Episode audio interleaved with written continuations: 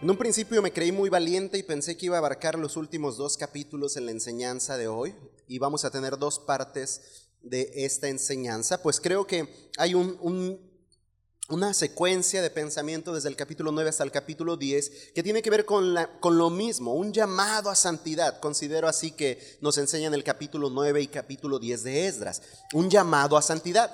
Y comienza con el hecho de la condición en la que se encuentra el pueblo de Israel en Jerusalén cuando Esdras está en el plan de venir y trabajar con este nuevo grupo que regresa del cautiverio. La sección pasada que estudiamos ahí en el capítulo 8, observamos cómo Esdras es bendecido por Dios, la buena mano de Dios está sobre él y, le ponen gracia delante del rey y tiene entonces una comitiva de hombres que van junto a él y Dios provee todo lo necesario en cuanto a lo económico, el sustento para el viaje y Dios provee también de los fieles hombres eh, idóneos, aptos, adecuados para el ministerio que Esdras va a desempeñar en Jerusalén con este nuevo grupo que va a esta ciudad para la reedificación. En este caso, Esdras, su trabajo esforzado no está en los trabajos materiales. El templo ha sido reconstruido, los muros aún no han sido reconstruidos, eh, los israelitas se han ocupado de reedificar sus hogares, pero hay algo esencial que Esdras sabe tiene que hacer y tiene que ver con la reedificación del sistema social y religioso dentro del pueblo. Las leyes, las ordenanzas, los mandamientos de Dios tienen que ser enseñados y el pueblo tiene que voltear a ver a Dios y reformar sus vidas conforme a la voluntad del soberano Dios que les llamó para ser su pueblo. Y entonces eso nos lleva al capítulo 9 para observar ese llamado a santidad que Dios nos ha de hacer hoy, que Dios hace a su pueblo Israel, que Dios hace a Esdras dirigente en esta ocasión de la nación de Israel. Entonces, Esdras capítulo 9, ¿ya está por ahí? ¿Listos? Esdras capítulo 9. Primeros dos versículos.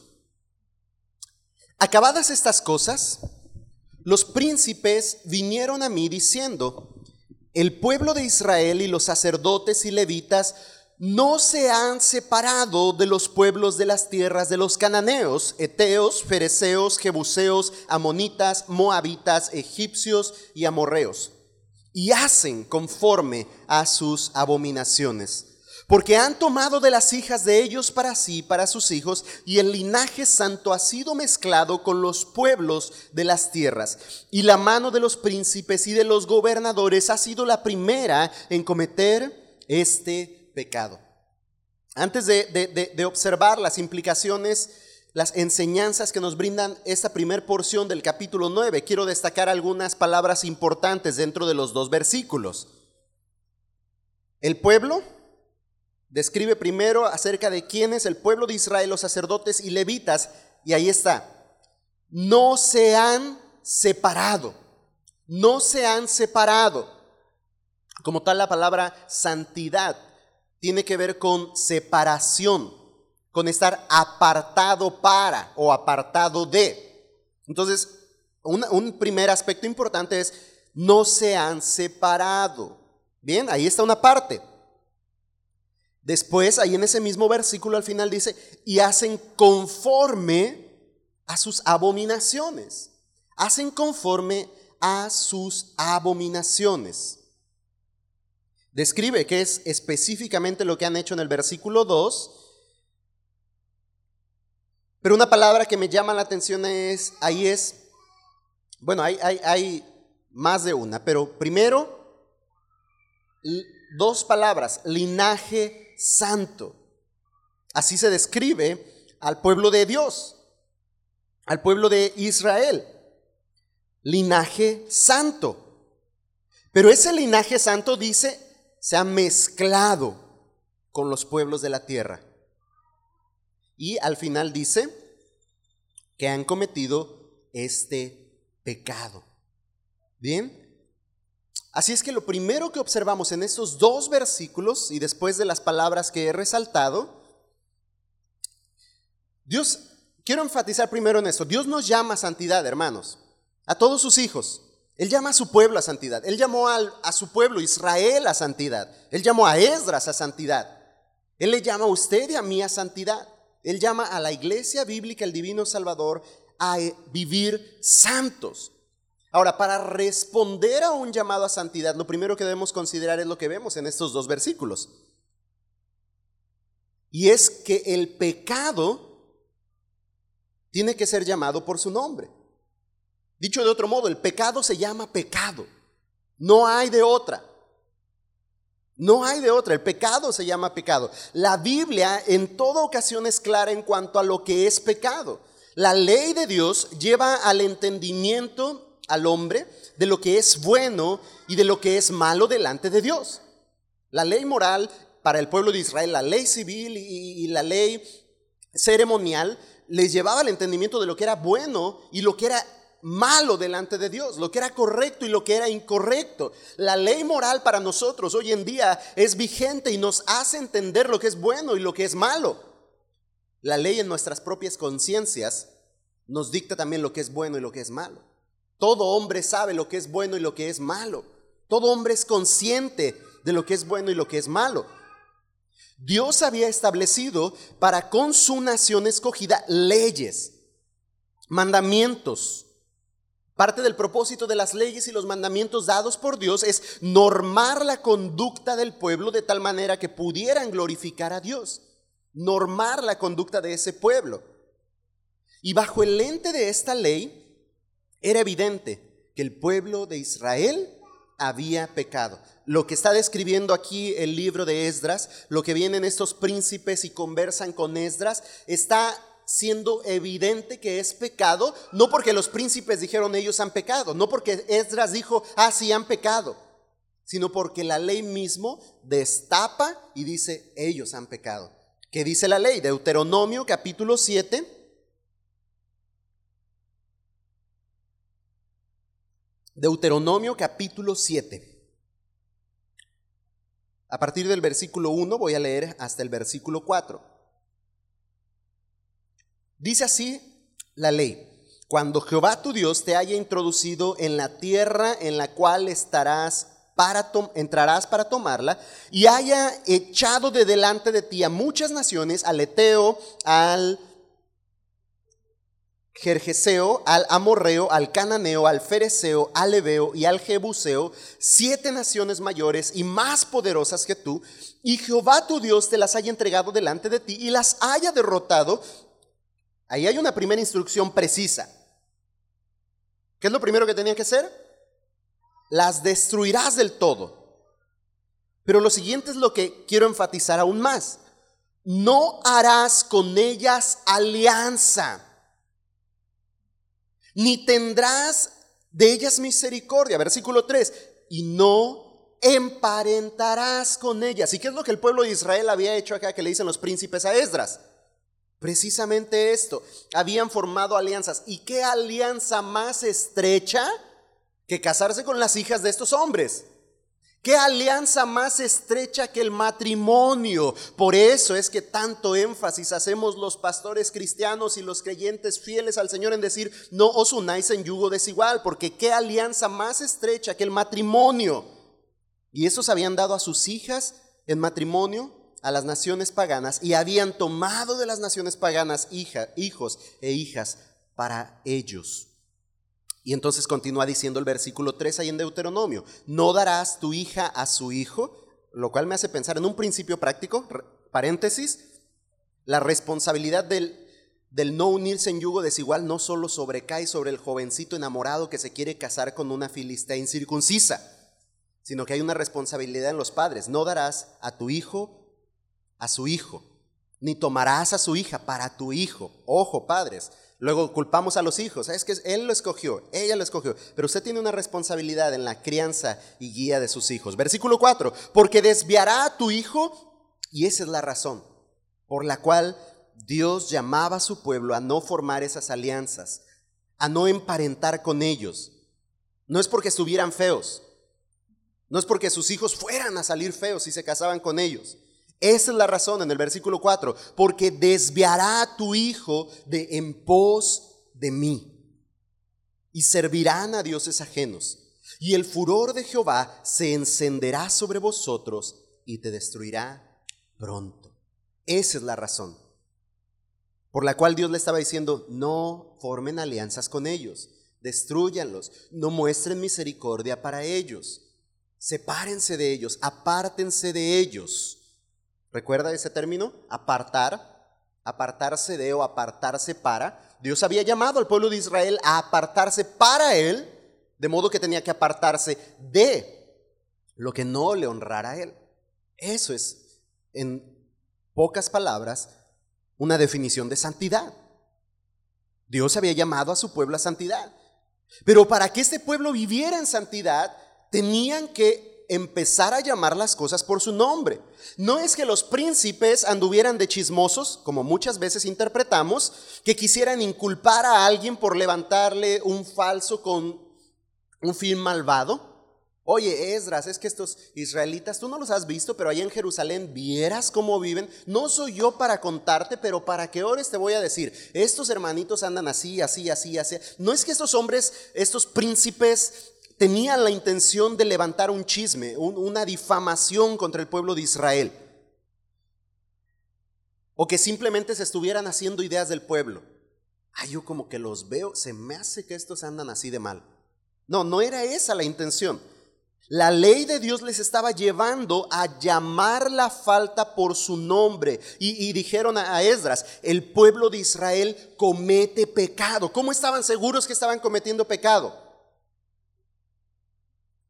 Alguien quizá de nosotros les hubiera dicho, ¿tú cómo sabes que estoy en pecado?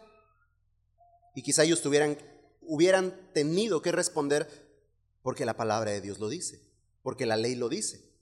La ley dijo, no darás a tus hijas en matrimonio, no tomarás tus, a sus hijos para matrimonio, no formarás alianzas con ellos, te apartarás de ellos, te separarás de ellos. Y es lo que ustedes están haciendo, entonces es pecado.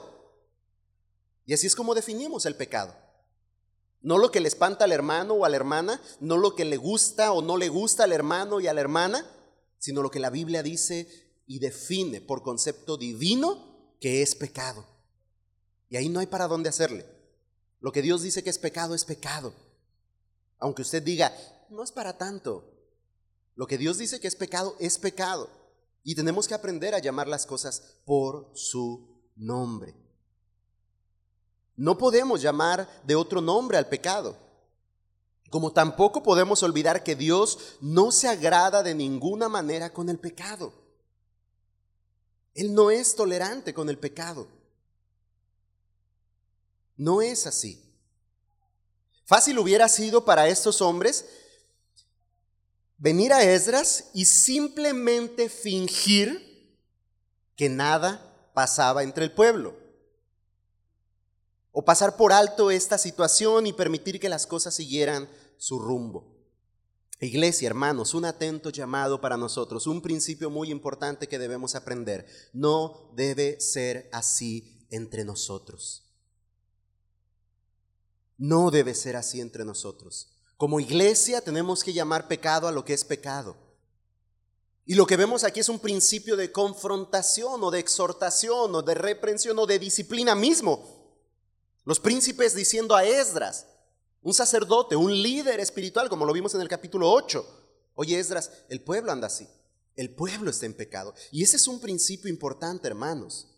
No hacernos de la vista gorda y vemos al hermano que está destruyendo su vida por causa de su pecado, pero nosotros ahí lo dejamos. Dios se hará cargo.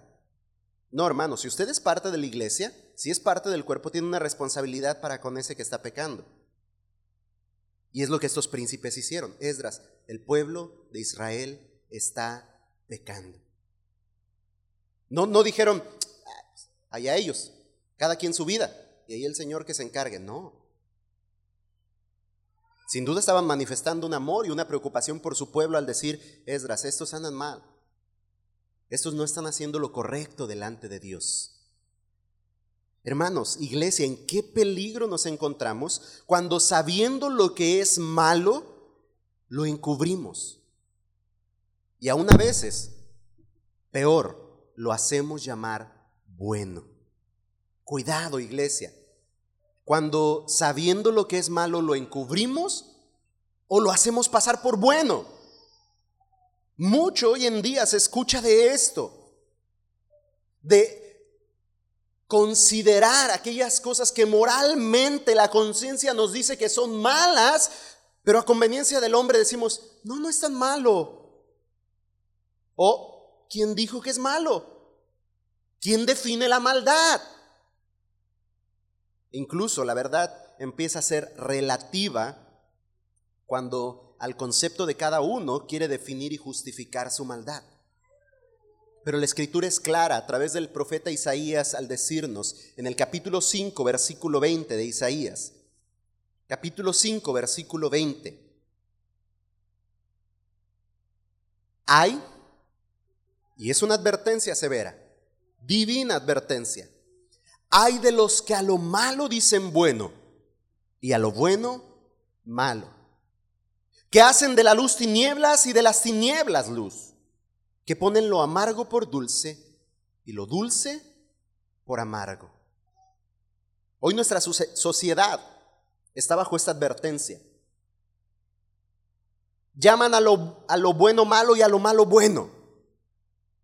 Hay un actor eh, famoso, si usted es, es fan de las eh, películas de superhéroes, una película llamada Guardianes de la Galaxia, su protagonista, el protagonista de la película es un hombre que abiertamente ha eh, hecho saber su fe en Cristo.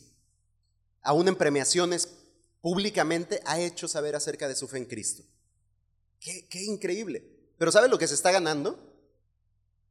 Hay gente pidiendo y levantando firmas para que lo saquen de su película, para que no siga grabando películas porque por su fe él no está de acuerdo en las prácticas del mundo, específicamente en cuanto a lo que se refiere a la comunidad LGTB. Y entonces esta comunidad dice, ah, pues que no haga películas. Llaman a lo malo bueno y a lo bueno malo. Y así podríamos poner un montón de ejemplos. Pienso en este, a mí me vino a la mente este ejemplo. Piensa en alguna situación usted donde sabe claramente, incluso algo que usted ha sido permisivo y que lo ha comenzado a ver como común y correcto, aun cuando es incorrecto. Y dice la escritura con respecto a esto, repito, hay de los que a lo malo dicen bueno y a lo bueno malo, que hacen de la luz tinieblas y de las tinieblas luz, que ponen lo amargo por lo dulce y lo dulce por lo amargo. El ejemplo que vemos en Esdras es claro también. Pudieron haber dicho los hijos de Israel, ay Esdras, es que fíjate que mi chamaco estaba tan enamorado de esa chamaca. Hasta estaba viniendo a la sinagoga el día de reunión y presentaba sacrificio con mi hijo. Y pues, ¿quién éramos nosotros para impedir el amor que ellos se tenían? Hay de los que justifican su maldad. Eso yo, lo agregué, no dice Isaías, ¿eh? eso yo lo, yo lo estoy pensando y diciendo. Hay de los que justifican su maldad, hermanos. Es que estaba tan enamorado. Sí, yo entiendo que Dios dice que no se une en yugo desigual, pero estaba muy enamorado. Es, es, es, ese mismo concepto de lo que estamos hablando, que empezamos a justificar nuestra maldad y cambiamos el nombre de lo que Dios define como pecado y nosotros le ponemos el nombre de lo que querramos con fin de no sentir la responsabilidad y la carga de nuestra maldad sobre nosotros. Y nos atrevemos incluso a decir, pues es que todos lo hacen. Pero eso no cambia el concepto de que siga siendo pecado. Todos lo hicieron en Israel quizá, y eso ameritaba que la ira de Dios cayera sobre ellos lo que vemos tiempo antes de este pasaje es precisamente que el pueblo de Israel había cometido esta misma maldad y muchas más, y la ira de Dios vino sobre ellos y por eso vivieron el cautiverio en Babilonia. Porque no obedecieron a Dios, porque ellos dijeron, pues todos lo están haciendo, todos presentan sacrificio en los lugares altos, todos adoran al, al dios Baal, todos presentan sacrificio a los dioses paganos, todos se casan con las extranjeras, todos lo hacen. Pero para Dios no cambió el concepto, el pecado seguía siendo pecado. Y su ira y su castigo vino sobre el pueblo. Y lo mismo será para con la generación presente. aun cuando le cambiemos el nombre, aun cuando digamos que no es pecado algo que claramente Dios define como pecado, eso no nos exentará, no exentará al hombre de que su ira caiga sobre él por causa del pecado. Para responder entonces, hermanos, a un llamado a la santidad, lo primero que tenemos que hacer es llamar al pecado por su nombre. Dicho de otra manera, debemos reconocer nuestro pecado. Ahí en el versículo 1 al final dice, hacen conforme a sus abominaciones.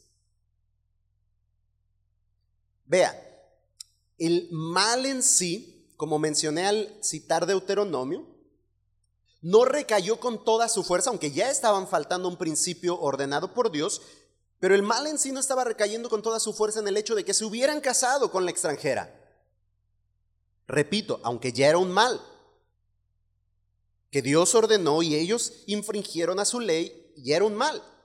Pero digamos, no estaba tan mal. Pero la advertencia precisamente era al punto de que al formar estos lazos estrechos, estos vínculos relacionales, terminarían apartándose de su Dios. Y eso es lo que habían hecho. Le dicen los príncipes a Esdras, están haciendo conforme a sus abominaciones. O sea, no solo se casaron con ellos, no solo formaron alianzas, comenzaron a olvidar a Dios y voltearon a ver a los dioses de las naciones paganas, haciendo conforme a sus abominaciones. Y así de progresivo. Y a veces un poco lento y, sutil, a veces inmediato, pero así de progresivo es nuestra caída en el pecado. Comienza con un simplemente, no es tan malo, es una vez. Nadie se dará cuenta, todos lo hacen, pero irá en picada, poco a poco, cuando no llamemos al pecado como pecado. Cuando justifiquemos nuestro mal en nuestro corazón, lo único que provocaremos es que tarde que temprano nos vamos a encontrar como el pueblo de Israel haciendo conforme a sus abominaciones. Quizás comenzó con algo que usted dijo, esto no es tan malo, pero tarde que temprano se encontrará actuando conforme a sus abominaciones. Proverbios en el capítulo 28, 28 versículo 13 Proverbios 28, 13 nos dice que el que encubre sus pecados, Proverbios 28, 13, el que encubre sus pecados no prospera. Ve, hermanos, la importancia de reconocer nuestro pecado y, llamarlo por lo que es. El que encubre sus pecados no prospera, mas el que confiesa y se aparta alcanzará misericordia.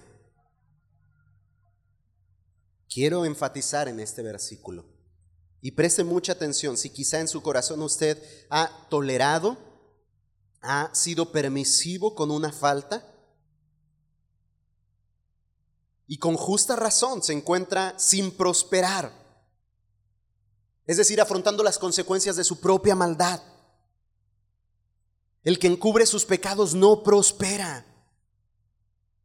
Y, la idea es clara, es, es, precisamente esa. Como si yo tengo un pecado, lo tomo, lo abrazo. ¿Ha visto la, la, película del Señor de los Anillos? No hay personaje que ilustre mejor esta idea que ese monito encorvado con eh, eh, figura ya, este, valga la redundancia, desfigurada, no hay figura, más bien ya está todo feo, ya está, y tiene a su precioso, eh, a su anhelado anillo, quiere robarlo, quiere obtenerlo siempre, y cuando lo tiene lo abraza, lo atesora y lo guarda y lo esconde, lo oculta. A veces así actuamos con el tema del pecado.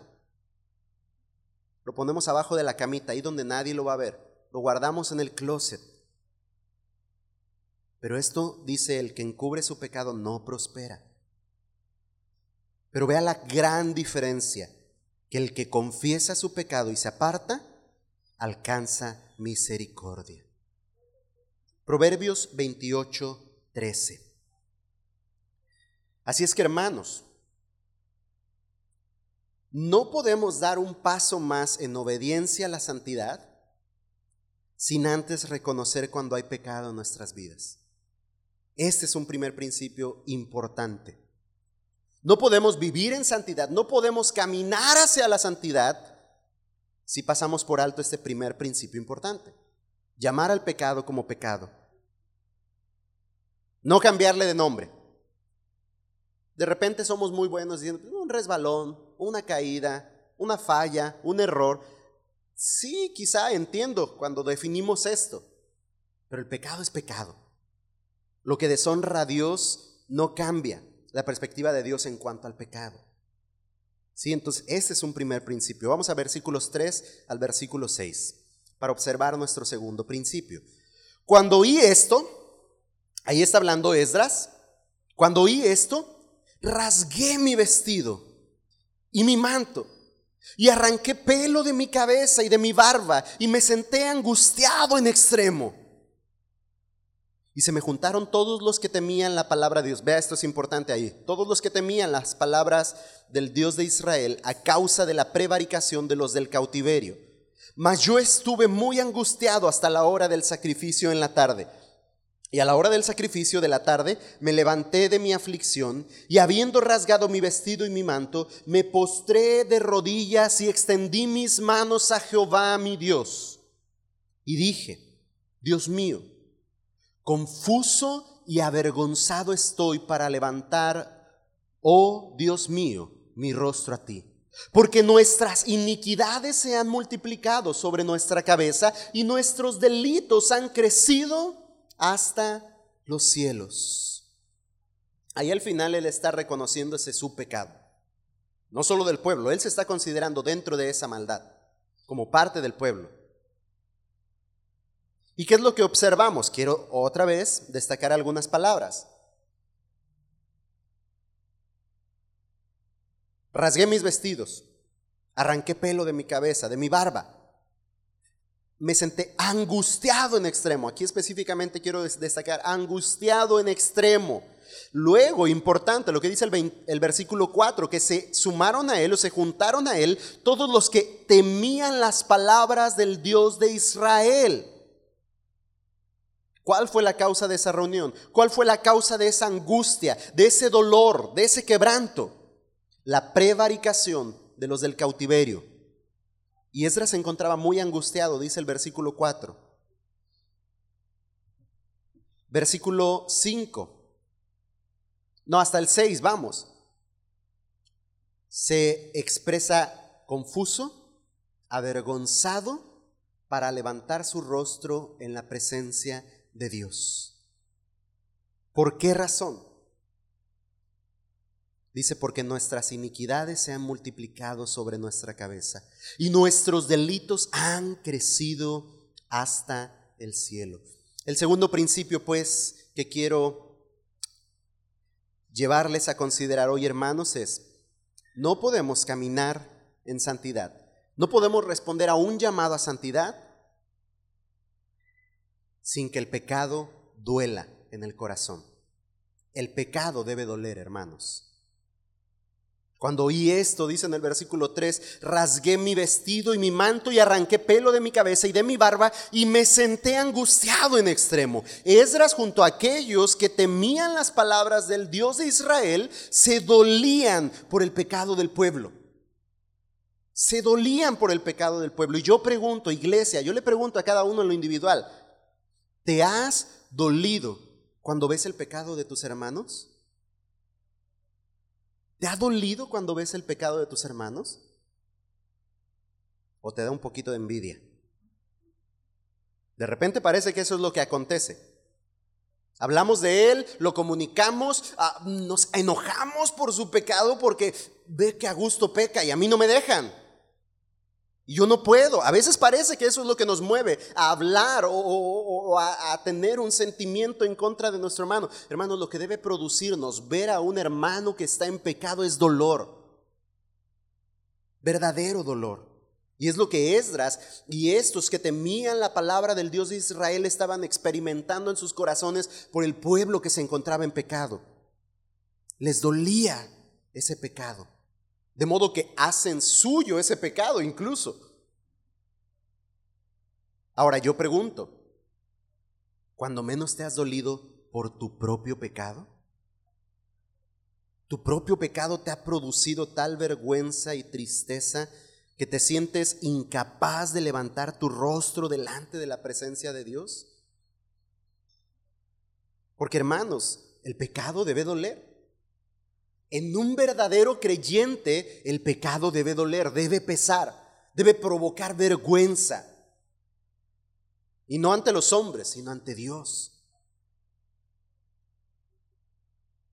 J.C. Riley dice con respecto a esto que estoy mencionando, que el corazón de una persona arrepentida siente un remordimiento profundo por su transgresión. Repito, el corazón de una persona arrepentida siente un remordimiento profundo por su transgresión. Le duele el corazón al pensar que ha vivido tan vilmente. Lamenta el tiempo perdido por los talentos desperdiciados, por un Dios deshonrado y por haber dañado su propia alma. La memoria de esas cosas duele y la carga de conciencia es a veces casi intolerable. Ese es el corazón de uno que verdaderamente se ha arrepentido de su maldad. Ese es el corazón de un hombre regenerado en el cual obra el Espíritu Santo. Y cuando hay pecado en su vida, porque no estamos hablando de que no habrá nunca pecado en nuestra vida, sino de que cuando hay pecado en la vida de, que, de uno que verdaderamente ha sido transformado por el poder de la gracia de Cristo Jesús, el pecado produce dolor en su corazón. Tristeza por las personas a las que ha dañado, por al Dios al que ha deshonrado se lamenta por el tiempo que ha perdido invirtiéndolo en ese pecado. Le duele la carga de conciencia, de modo que no está tranquilo hasta que su condición cambia. Ese es una evidencia clara de uno que ha nacido de nuevo. Lo contrario sería uno que nada le provoca el pecado. No se incomoda por sus actos, sus palabras o sus pensamientos. Para estos hombres, la noticia de semejante pecado en el pueblo de Israel y sus líderes provocó una reacción fuerte de parte de Esdras. Dice que rasga sus vestidos y su manto. Para nosotros quizás eso es como, aparte de un chiste, porque luego los, cristianos usamos como el chiste, ah, en el seminario lo hacían mucho mis compañeros cuando alguien decía una cosa que estaba como un poquito fuera de lugar, decían, ¡ah! Rasgo mis vestiduras. ¿Qué es esta expresión? ¿Qué, ¿Qué entendemos por esto? Es una señal de luto, de profundo dolor. Dice, se arrancó el pelo de su cabeza, cosa imposible para algunos de nosotros, pero también de sus barbas. Y esa es una señal de mucha tristeza o de ira. y se sentó angustiado en extremo. Eso es lo que provocó el pecado de sus hermanos en la vida de Esdras. No anduvo chismeando de él, no anduvo humillándolo, despreciándolos, no anduvo difamándolos, avergonzándolos. Provocó gran dolor, tristeza, angustia en extremo. Y hermanos, lo que provocó en Esdras el saber que sus hermanos estaban en pecado es lo que debe provocar en nuestro corazón, en tu corazón y en el mío, cuando primeramente nos encontramos en pecado. Debe haber ese profundo dolor, esa angustia. He pecado contra mi Dios. Una pena profunda de saber que hemos deshonrado al Dios santo que nos llamó para ser santos como Él mismo es santo. Porción que citaba nuestro hermano Marcos hace un rato mientras adorábamos a Dios. Saber que hemos deshonrado al Dios santo debe provocar profundo dolor en nuestros corazones. Si verdaderamente hemos nacido de nuevo. Si no, no pasa nada. El que no ha nacido de nuevo ni sabe definir lo que es pecado. Sabe que está haciendo algo mal, eso sí, su conciencia le acusa, pero no considera quizá que sea pecado. Pero el creyente debe experimentar un profundo dolor, una profunda pena cuando hay pecado en su corazón. Qué triste es ver creyentes que no sienten ni la mínima cosquilla ante la presencia de pecado en sus vidas, o quizá en la de sus hermanos. Hermanos, de verdad, hago un atento llamado, debemos preocuparnos por la vida de los nuestros. Debemos mostrarles amor y misericordia cuando en pecado andan caminando. He pasado varios meses, para ser exacto, casi nueve meses, trabajando con una familia en Flor de Abril por una situación de pecado entre los suyos. Y ha sido de gran bendición poderles ver levantarse, tomar ánimo, abrir la escritura en sus hogares se ha reunido toda la familia. Cada día que estamos ahí compartiendo con ellos la palabra. Y oramos con ellos. Y especialmente el integrante de esta familia que incurrió en una falta, yo sé que el Señor le ha estado restaurando. Incluso sé que el Evangelio ha estado siendo claro en su corazón. Casi podría yo decir que, que verdaderamente ahora ha creído para salvación. Porque hay evidencias de lo que Dios ha estado haciendo en ellos. Hermanos, pero nada de esto sucede si nosotros no tenemos un profundo dolor cuando hay pecado en la vida de nuestros hermanos. Si lo que hay es desinterés, quizá esas personas, antes de ser restaurados, terminen alejándose y pecando más. No necesitamos ver por nosotros mismos. Y yo le digo primeramente y le pido, le imploro, si un día me ve caminar en pecado, estórbeme, repréndame, exhórteme, y llámeme a santidad. Vaya y dígale a un Esdras, el hermano Jesús está pecando, ¿qué hacemos? Y quizá primero se dolerán, orarán al Señor y dirán, Señor, el pecado es grande. Y lo que vamos a ver en el capítulo 10 la próxima semana es, y después hay una acción que hay que tomar para que ese pecado sea abandonado. Pero por favor haga algo si me ve caminar en pecado. No permita que ese pecado me destruya. Y ese mismo principio debe reproducirse en toda la iglesia. Es un principio que vemos aquí. Si el pecado, ahora por otra parte quiero decir esto, si el pecado no nos hace ni cosquillas, hay algo más por qué preocuparse. Y quizá es necesario acudir a la misericordia de Dios para que te haga entendido de su plan perfecto en Cristo para tu vida. Si de repente te percatas que una y otra vez pecas y pecas y pecas y no sientes ni el mínimo dolor, de hecho cada vez lo ves como más común y cada vez eres más permisivo con el pecado y cada vez tus pecados son más grandes, cada vez tus pecados son más terribles, la situación es más preocupante. La señal que tu vida está dando es señal de muerte y no de vida. Un verdadero creyente experimenta profundo dolor por su pecado. No es que está ausente de pecado, no es que nunca peca, pero cuando el pecado viene a su vida o cuando el pecado es permitido en su vida, se duele por ese pecado, se entristece por ese pecado. Hay un remordimiento que lleva al arrepentimiento en el corazón del que verdaderamente ha nacido de nuevo en Cristo. Vea lo que dice el Salmo 32, versículo 3 y 4. Quizá para algunos es inexplicable cómo el rey David puede ser considerado un hombre conforme al corazón de Dios después de su grande falta.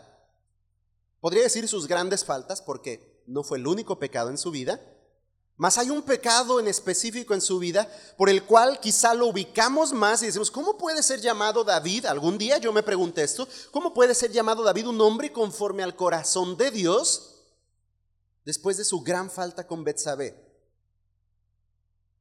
y con su esposo Urias? Vea lo que dice de David ahí en el versículo 32, versículo 3 del capítulo 32. Mientras callé, se envejecieron mis huesos en mi gemir todo el día. Porque de día y de noche se agravó sobre mí tu mano. Se volvió mi verdor en sequedades de verano. Una poesía bien bonita, la del Salmo, pero bien interesante el principio que nos deja ver de sí el salmista. Lo que nos revela de su corazón es un corazón verdaderamente arrepentido. Un corazón que si bien no había confesado su maldad hasta que viene Natán, lo confronta y se da cuenta abiertamente de su maldad y la confiesa delante del Señor. Pero lo que reconoce es que mientras esa maldad no fue reconocida, no fue confesada, se estaba consumiendo por dentro. Se envejecieron mis huesos, dice el salmista, en mi gemir todo el día. Estaba experimentando verdaderamente dolor por su pecado porque de día y de noche él experimentaba el agravio de la mano de Dios sobre él. Y entonces dice, mi verdor se volvió, perdón, se volvió mi verdor en sequedades de verano. Se estaba consumiendo. Aquellos que verdaderamente, hermanos, aman, experimentan dolor al lastimar al ser amado. Si usted verdaderamente ama a alguien, una vez que le lastima, le causa de verdad dolor. ¿Cómo le dije eso? ¿Por qué le dije eso? Debí haberme callado. ¿Por qué le hice esto? No debía haberlo hecho. Experimenta verdadero dolor cuando hiere a alguien que usted verdaderamente ama. ¿No es así? Si verdaderamente, hermanos, decimos amar a Dios, sentiremos profundo dolor al deshonrar su santo nombre. Aquí en mis notas dice con nuestro cochino pecado. Si verdaderamente decimos amar a Dios, el que verdaderamente ama a Dios se duele por su pecado. Se avergüenza de su pecado. Si nuestro pecado no nos duele, la pregunta sería, ¿Amamos verdaderamente a Dios? Vamos al tercer y último principio. Versículo 7 de Esdras 9. Y aquí voy a leer hasta el final. Versículo 7. Recuerde que está aquí ya orando Esdras delante de Dios. Y le dice en el versículo 7, desde los días de nuestros padres hasta este día hemos vivido en gran pecado. Casi, casi ahí ya podríamos quedarnos y aprender este último principio, pero permítame seguir leyendo. Y por, retomo desde el principio, desde los días de nuestros padres hasta el día hasta este día hemos vivido en gran pecado y por nuestras iniquidades nosotros, nuestros reyes, nuestros sacerdotes hemos sido, hemos sido entregados en manos de los reyes de las tierras a espada, a cautiverio, a robo y a vergüenza que cubre nuestro rostro como hoy día.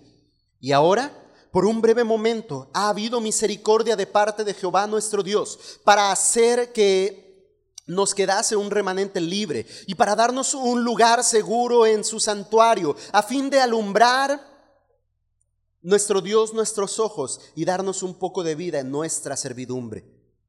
Porque siervos somos, mas en nuestra servidumbre no nos ha desamparado nuestro Dios, sino que inclinó sobre nosotros su misericordia delante de los reyes de Persia, para que se nos diese vida para levantar la casa de nuestro Dios y restaurar sus ruinas y darnos protección en Judá y en Jerusalén. Pero ahora, ve el versículo 10, pero ahora, ¿qué diremos, oh Dios nuestro, después de esto? Porque nosotros hemos dejado tus mandamientos tus mandamientos que prescribes por medio de tus siervos los profetas, diciendo, la tierra a la cual entraráis para poseer la tierra inmunda es a causa de la inmundicia de los pueblos de aquellas regiones, por las abominaciones de que la han llenado de, un, de uno a otro extremo con su inmundicia.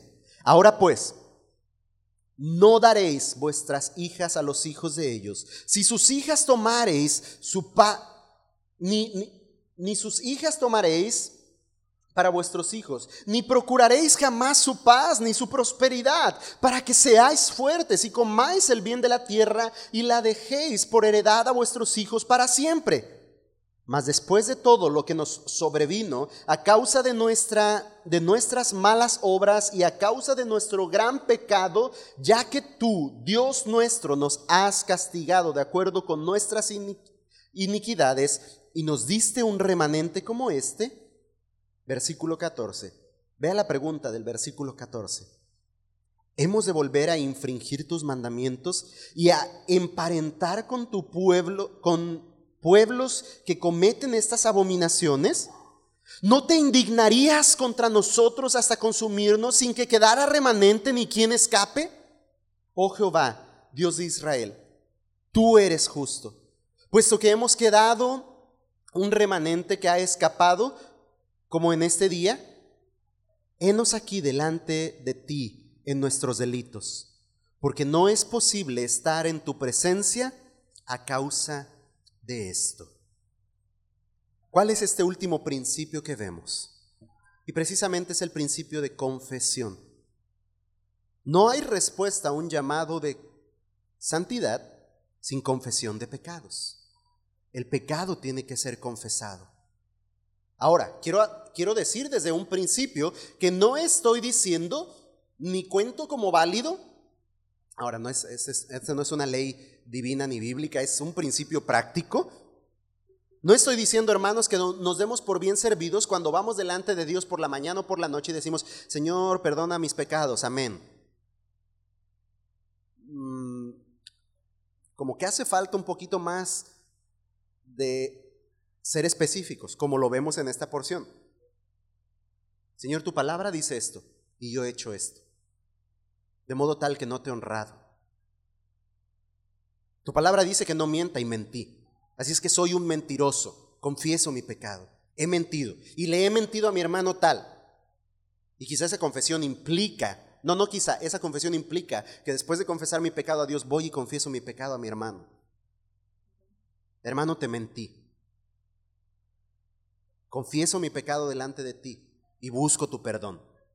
Esas son implicaciones prácticas de la confesión. Después hablaremos de eso. Me vi muy tentado a, a, hablar más profundamente de esto, pero lo vamos a dejar para otro tema. Específicamente, quizá quiero estudiar con ustedes un libro llamado Pacificadores, que tiene que ver con la resolución de conflictos y ahí vamos a ver principios como estos, de cómo confesamos nuestros pecados unos a otros con fin de buscar la reconciliación. Pero eso es tema de otro día. Pero el pecado tiene que ser confesado, eso sí. Salmo 32, versículo 1. Voy a estar leyendo en la nueva traducción viviente. Y voy a dar lectura hasta el versículo 6. Puede seguirme con su vista. Salmo 32, versículos 1 al 6. Oh, qué alegría para aquellos quienes se les perdona la desobediencia, a quienes se les cubre su pecado. Habla ahí del bienaventurado en la Reina Valera 60, si mal no estoy. Bienaventurado aquel cuya transgresión ha sido perdonada, ¿no? Qué alegría para aquellos quienes se les perdona la desobediencia, a quienes se les cubre sus pecados. Versículo 2. Sí, qué alegría para aquellos a quienes el Señor les borró la culpa de su cuenta, los que llevan una vida de total transparencia. Vea esto tan importante en el versículo 2. Mientras me negué a confesar mi pecado, leímos esta porción hace un momento, Mientras me negué a confesar mi pecado, mi cuerpo se consumió y gemía todo el día. Día y noche tu mano de disciplina pesaba sobre mí, mi fuerza se evaporó como agua al calor del verano. Finalmente, versículo 5, te confesé todos mis pecados. Y ya no intenté ocultar mi culpa. Me dije, le confesaré mis rebeliones al Señor. Y tú me perdonaste. Toda mi culpa desapareció. ¡Wow! Vea eso. Por lo tanto, ahí está el consejo del rey David. Por lo tanto, que todos los justos oren a ti mientras aún haya tiempo, para que no se ahoguen en las desbordantes aguas del juicio. Ah, qué hermoso pasaje. ¿eh? Nueva traducción viviente leí. Qué hermoso pasaje podríamos orar y cerrar, ¿no? Vemos en este, lo, que leímos en Esdras, es eh, una oración modelo en cuanto a un corazón que se duele por el pecado. Lo que vemos del rey David es un corazón que se duele por su pecado. Que dice, entiendo la necesidad y la importancia de confesar mi pecado a Dios. Porque me está destrozando, me está consumiendo. Y entonces dice, finalmente confesé todos mis pecados y ya no intenté ocultar mi culpa. Vemos a Esdras que se duele por el pecado del pueblo de Israel, vemos a muchos otros con él que atesoran la palabra de Dios y temen a la palabra de Dios y se duelen con el pecado, pero no termina ahí. No es, ese dolor no es un mero remordimiento que aqueja nuestras conciencias y estamos ahí como que, ay, como que estuvo mal. Ese profundo dolor conduce al arrepentimiento y a la confesión de pecados. Y es lo que vemos hacer a Esdras. Dice que no podía estar, no se sentía bien de estar delante de la presencia del Señor, se sentía confundido y avergonzado, pero se presentó delante de él, cayó de rodillas, extendió sus manos a Dios y así con todo y su vergüenza clamó a él. Y lo que le dijo es, hemos vivido en gran pecado. Llegó delante de Dios y no le dijo, ay Señor, fíjate, es que lo que pasa es que íbamos caminando y salieron muchachas bonitas y traíamos hombres solteros. No buscó justificar y darle vueltas, simplemente llegó y dijo, hemos pecado, Señor. Y no se quedó solo ahí. Lo que vemos es a Esdras describiendo cuál fue ese pecado. Y ese es un principio práctico que debemos aprender, hermanos. Por eso le decía hace un momento, yo le animo a que no solamente se quede con una práctica religiosa y una rutina de oración en decir, perdona mis pecados.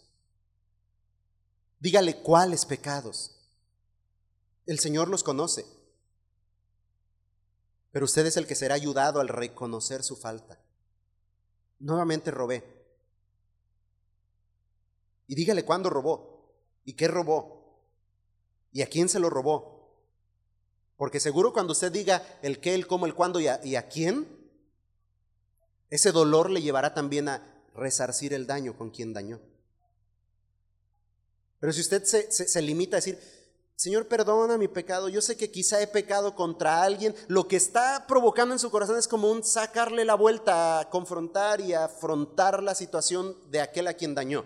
Pero cuando usted diga, Señor, perdóname porque hablé mal contra mi hermano Marcos, y dije esto de mi hermano Marcos, lo que en su corazón se, se empezará a producir por la obra misma del Espíritu que redarguye nuestros corazones será, pues entonces ve y habla con Marcos. Y pídele perdón por esto que le dijiste a Marcos. ¿Ven lo importante de la confesión? Y de ser específicos en nuestra confesión. Dice un autor de nombre Paul David Tripp, que cuando te esfuerzas por defender tu propia justicia y negar la evidencia de tu pecado, no serás capaz de buscar la maravillosa gracia que es tu única esperanza. Cuando rehusamos a confesar nuestro pecado, cuando sacamos la vuelta, y eso implica incluso solamente decirle a Dios, Señor, pues si he pecado, tú me conoces, perdóname. Cuando confesamos nuestro pecado, cuando somos específicos en nuestras faltas, eso nos hace capaces de buscar la maravillosa gracia de Dios como nuestra única esperanza. Pero lo contrario es cuando estamos aferrados a, encubrir nuestra maldad y a justificar nuestras acciones y nos alejamos de la gracia maravillosa de Dios. No somos capaces de ver esa gracia. Solo un corazón arrepentido se deleita en la gracia de Dios. El que no se ha arrepentido, pues no contempla la gracia en todo su esplendor. Confesar, hermanos, no es más que declarar el error o una falta cometida. Es declarar incluso algo que se mantenía en secreto. Eso es confesar. Ser claro y específico en cuanto a lo que hemos hecho. Repito, Dios conoce nuestros corazones, de modo tal que no habría necesidad de, de esa confesión quizá o de ser específicos. Pero la confesión tiene más también un tema que ver con nosotros. Honra a Dios, le da su lugar a Dios, pero nos bendice a nosotros también. La confesión no es un mero trámite, hermanos. No es un mero trámite religioso. La confesión no se refiere a sentarse detrás de una cortina y hablarle a un mortal acerca de sus muchas maldades. Puede ser bueno para quien con un corazón arrepentido va y confiesa su falta, quien tiene que confesar su falta, pero no como un trámite religioso para lavar las conciencias. No se trata de un par de frases que ayuden a descansar la conciencia, hermanos. Estoy seguro que más de una vez usted ha ido a delante de Dios en oración y le ha dicho, perdóname por mis pecados, y, sabe usted cuáles pecados está haciendo referencia, pero no los confiesa delante del Señor y aún sigue con la misma carga en su mente y en su corazón. Pero le aseguro que no experimentará ese mismo sentimiento, sino antes bien se llenará de paz su corazón cuando aún a pesar de toda la humillación que implique y toda la vergüenza que implique, llegue delante del Señor, quizá como Esdras, y doble sus rodillas y extienda sus manos al Señor y diga, aquí estoy, pecador. Esto es lo que he hecho y lo confieso delante de ti. La confesión es ante la persona ofendida. Ese es un principio claro. La confesión debe ser ante la persona ofendida. Es decir, aquí específicamente estamos hablando de nuestra confesión ante Dios. Pero por eso decía hace un momento, quizá esa confesión requiera incluso que usted vaya con quien ha ofendido. Un, ejemplo podría ser, si usted hizo una confesión, perdón, una falta, si usted cometió una falta en un grupo de estudio donde había 10 personas, en principio práctico yo le diría, confiese su pecado a Dios y después confiese su pecado delante de esas 10 personas presentes porque la falta fue sabida entre esos diez. Quizá fue para con uno en específico, pero lo vieron los demás. Quizá usted le, ofendió al hermano Marcos, pero los otros nueve se quedaron así como de, uy, uy, uy. Entonces ahí hay diez con quienes tiene que resolver una situación. Si su pecado fue con uno en lo privado, la Biblia dice, ve y, y arregla tu situación con ese uno. Decir, es que la confesión tiene que ser ante la persona ofendida. Usted no va a solucionar nada yendo con, con otro hermano para solucionar el problema que tuvo con el otro hermano. Viene Esdras en el versículo 6 y en el versículo 7 y dice, oh Dios mío, delante de quién se presenta, de Dios, a quien han ofendido. Y dice, hemos vivido en gran pecado. Si vas con el Señor de las paletas a decirle que le robaste dinero a mamá de la bolsa, sin duda alguna descansará tu conciencia. Un poquito, pero en nada ayudará a restaurar el daño cometido. ¿Entiende el principio? Si usted le robó dinero a su mamá de su bolsa y va y le dice al señor de las paletas, ay, señor de las paletas, me confieso que le robé dinero a mi mamá. Quizá después de eso usted diga, ah, me siento más tranquilo, un poquito aunque sea, pero no va a arreglar ninguna situación. Usted puede huir de confesar su falta a Dios y quizá lavar su culpa confesándola a alguien más, pero no va a arreglar la situación que tiene que arreglar. Cuando confesamos nuestras faltas a Dios, hermanos, debemos ser conscientes de que existen consecuencias por nuestro pecado. Vea lo que dice en el versículo 7. Desde los días de nuestros padres hasta este día hemos vivido en gran pecado y por nuestras iniquidades, ahí están las consecuencias. Nosotros, nuestros reyes, nuestros sacerdotes hemos sido entregados en manos de los reyes de las tierras a espada, a cautiverio, a robo y a vergüenza que cubre nuestro rostro como hoy día. Cuando estoy llamándole y exhortándonos a confesar nuestros pecados, no estoy diciendo que confiese sus pecados para que no le vengan consecuencias por sus pecados. Esdras hace saber que han pecado y han sufrido las consecuencias de su pecado. El pecado trae consecuencias. Dios es bueno, es misericordioso, es perdonador, pero muchas veces las consecuencias de nuestros pecados son inevitables. Más, a pesar de, Dios tiene misericordia de nosotros. Esas son las grandes promesas del Evangelio que creemos y anunciamos. Que a pesar de nuestras muchas maldades y las consecuencias que ameritan esas maldades, Dios tiene misericordia de nosotros, dice en el versículo 8. Y ahora, por un breve momento, dice Esdras, nosotros pecamos. No había razón por la cual no mereciéramos lo que vino sobre nosotros. Esdras reconoce que tanto el pecado como las consecuencias lo merecían porque lo hicieron. Pero dice en el versículo 8, y ahora, por un breve momento, ha habido misericordia de parte de Jehová nuestro Dios. ¿A qué breve momento se está refiriendo? A que Dios escuchó nuevamente al pueblo, Dios les permitió regresar del cautiverio, reconstruyeron el templo, están reedificando la ciudad, están regresando en libertad a Jerusalén. Dice, Dios ha tenido misericordia de nosotros. A pesar de nuestras maldades, Dios tiene misericordia de nosotros. Tarde que temprano, las consecuencias por nuestro pecado nos alcanzarán, hermanos. Así es que al ser conscientes de nuestra maldad, de nuestra falta, ¿qué es lo que debemos hacer? Sino ir a Dios en confesión de nuestros pecados. ¿Y qué diremos? ¿Qué diremos delante del Señor? Dice el versículo 10. Pero ahora, ¿qué diremos, oh Dios? Él tiene misericordia de nosotros. ¿Qué diremos, oh Dios nuestro? Después de esto? Nosotros, dice Esdras, hemos dejado tus mandamientos. El pecado es evidente. ¿Y qué dice Esdras? Pues ¿qué diremos, Señor? Simplemente reconoce su falta. Hemos dejado tus mandamientos. Dice un autor, el pecado es una actitud, o más bien, un autor define un, estudio que con algunos hermanos en Flor de Abril hemos estado tomando y estoy por, quiero iniciar con algunos de, esta, de congregación también este estudio.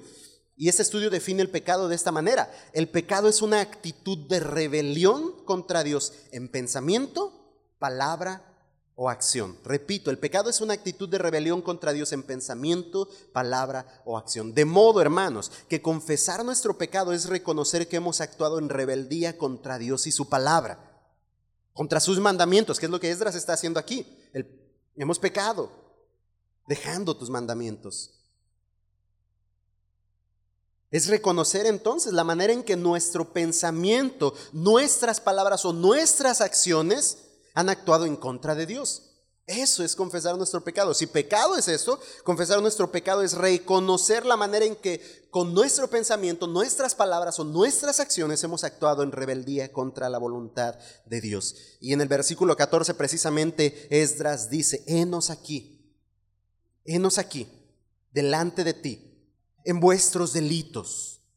Porque no es posible, vea estas palabras, no es posible estar en tu presencia a causa de esto si bien nuestros pecados han sido perdonados en la cruz. Si bien podemos clamar por perdón y podemos tener por cierto que seremos perdonados por lo que Cristo ha hecho en la cruz. Todos nuestros pecados fueron perdonados. Ya no hay más condenación para el que ha creído en Cristo Jesús. Hemos sido librados de la condenación eterna. Pero cuando hay pecado en nuestras vidas, hermanos, hoy, mañana, pasado, se ve afectada nuestra comunión con Dios. Y es necesario que lleguemos en confesión así delante del Señor. Enos aquí, en nuestros delitos. ¿Por qué razón debemos confesar? Porque no es posible estar en la presencia del Dios Santo a causa del pecado. No es que seremos nuevamente condenados, no es que perderemos nuestra salvación cuando habremos pecado, pero sí nuestra comunión será entorpecida. Nuestra comunión con Dios se verá afectada. No podemos estar delante de su presencia por causa del pecado, así es que tenemos que confesar nuestros pecados. En su justicia, hermanos, Dios muestra su indignación, su ira, como dice ahí el versículo 14, contra el hombre pecador, hasta consumirlo, sin quedar remanente que escape. Eso habla de la justicia de Dios. Y la escritura habla que la paga del pecado es muerte. Así es que confesemos nuestros pecados a Dios, esperando en su misericordia nos perdone y nos restaure. Clamar por la misericordia de Dios, hermanos, es clamar porque no nos ha dado lo que merecemos. Eso es misericordia. Señor, merezco esto por mi pecado, merezco la muerte, pero heme aquí con mis maldades delante de ti. He pecado, he violado tus mandamientos perdóname, ten misericordia de mí. Merezco, lo que estamos diciendo ahí es, merezco la muerte y, es, y esa es una oración de fe para salvación incluso. para aquel que no ha creído en Cristo y dice, yo he pecado contra Dios, verdaderamente he pecado contra Dios y merezco la muerte. Y entonces llega delante de Dios ese hombre humillado por su pecado y sabido de el único que puede salvarle, que es Cristo, y le dice, Señor, heme aquí con mis pecados, con mis maldades, yo merezco la muerte, pero ten misericordia de mí. No me des lo que merezco. El castigo de acuerdo a nuestras iniquidades por su misericordia nos es quitado cuando confesamos nuestra maldad.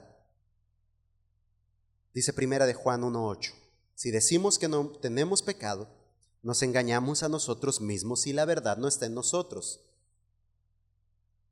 Versículo 9, si confesamos nuestros pecados, Él es fiel y justo para perdonar nuestros pecados y limpiarnos de toda maldad. Hermanos, si confesamos nuestros pecados, en Él somos perdonados y somos limpiados. No caigamos en el engaño de pensar que podremos ocultar algo delante de Dios, porque va a consumir nuestro ser. Mientras calle, envejecerán sus huesos, se consumirá su vida. No, prospera el que encubre sus pecados, pero el que los confiesa encuentra misericordia.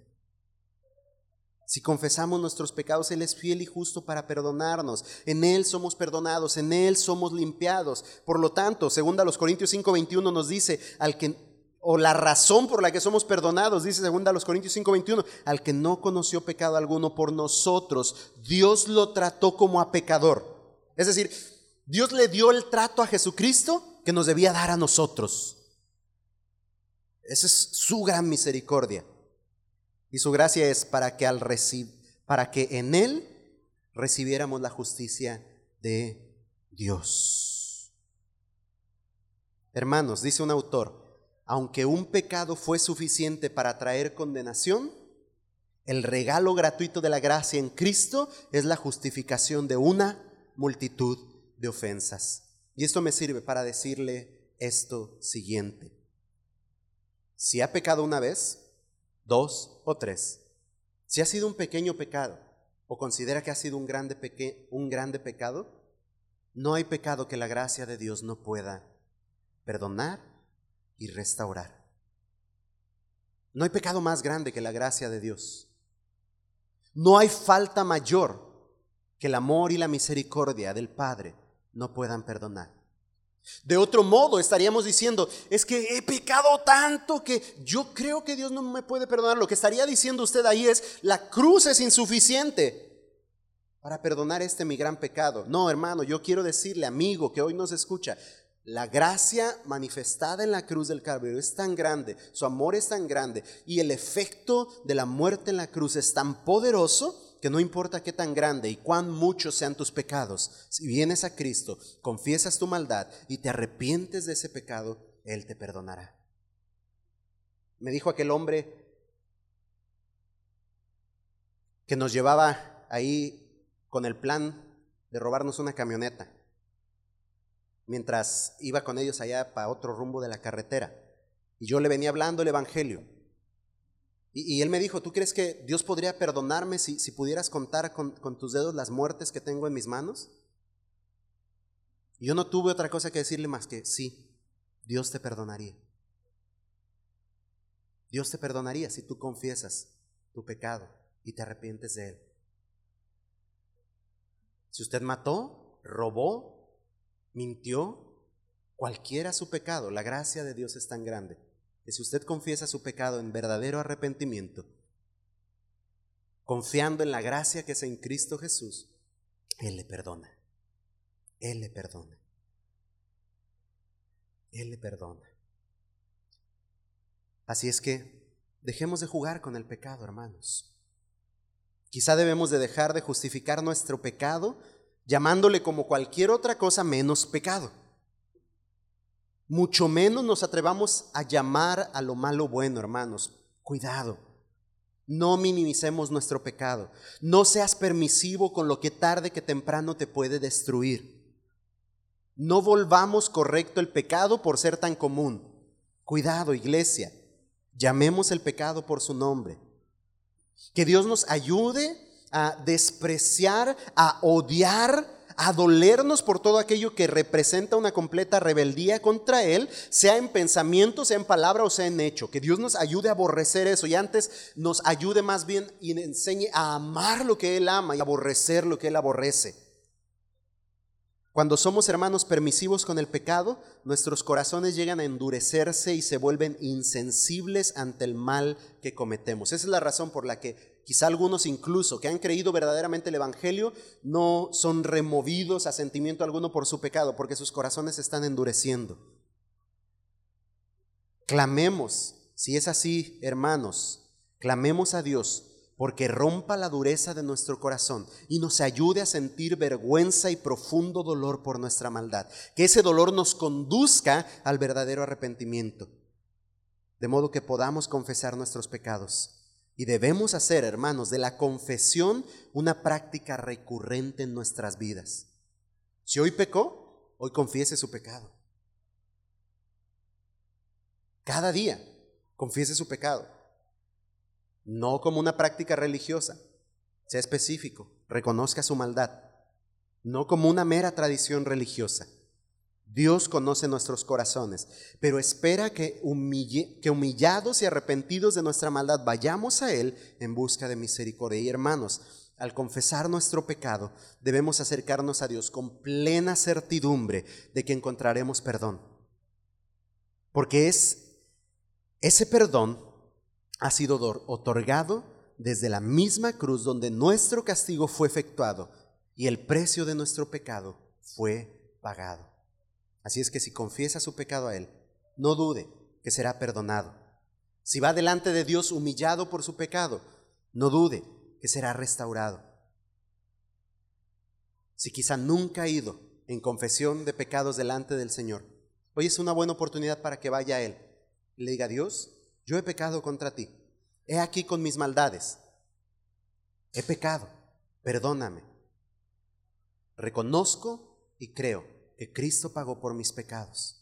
Que Él pagó y llevó mi castigo sobre sus hombros y por Él soy perdonado. Y si usted ha creído esto, y si usted confiesa por fe esto, Cristo le promete vida eterna y vida nueva y le da la capacidad ahora de vivir, respondiendo a un llamado de santidad. Iglesia, vivamos y andemos en santidad, porque aquel que nos llamó es santo. Continuaremos con este tema. Yo estoy picadísimo porque en el capítulo 10 vamos a continuar con esto y estos principios prácticos. Aquí llegamos hasta la confesión. Vamos a seguir hablando acerca del arrepentimiento y la necesidad de poner fin al pecado. Pero será la próxima semana.